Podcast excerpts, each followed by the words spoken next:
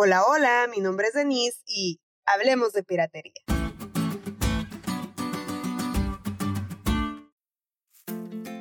Hace un tiempo fui a una ciudad importante de Estados Unidos que por un lado cuenta con tiendas de gama alta cuyas bolsas, zapatos y abrigos son hermosos, originales y por supuesto costosos.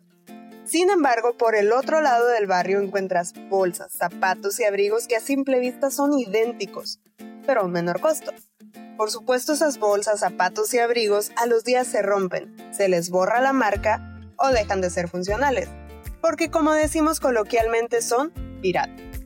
Y no, aquí no aplica el que es lo mismo pero más barato.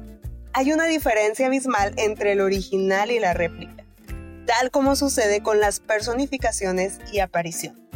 Todos hemos oído decir que en el edificio en el que estudiamos o trabajamos se aparece una niña o hay una bailarina sin cabeza cosas por el estilo.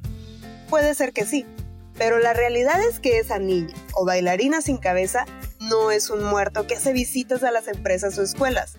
Tampoco son familiares o amigos que regresan del más allá para darnos recados o avisarnos que están bien. Simplemente no son el original, sino una réplica demoníaca. Su apariencia física, su voz e incluso lo que nos dicen puede sonar como el original, pero no son otra cosa que demonios. Segunda de Corintios 11 del 14 al 15 dice, no es maravilla porque el mismo Satanás se disfraza como ángel de luz. Así que no es extraño si también sus ministros se disfrazan como ministros de justicia, cuyo fin será conforme a sus obras. Todas estas mentiras satánicas se utilizan para engañar a quienes no están firmemente arraigados en la palabra de Dios. Elena G. de White nos dice que la piratería magistral que va a coronar el gran drama del engaño será que el mismo Satanás se hará pasar por Cristo.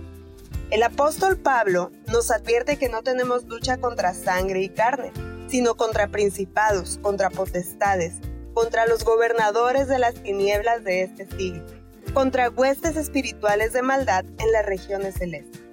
Podemos estar protegidos contra estos engaños, sí, y solo si nos vestimos con toda la armadura de Dios que se describe en Efesios 6 del 13 al 18. Comprar una bolsa Chanel o un abrigo Prada a un bajo costo suena tentador, como lo es la idea de poder hablar con aquellos que ya duermen y extrañamos tanto. Pero recuerda, son solo réplicas, y por más bonito que suene, no deja de ser un engaño. La realidad es que la muerte es el equivalente a un sueño que los muertos no saben nada. Pero cuando Jesús venga, los que murieron en él van a resucitar a la final trompeta. Quien no conoce su marca favorita puede ser engañado. Quien no conoce la voz de Dios, también.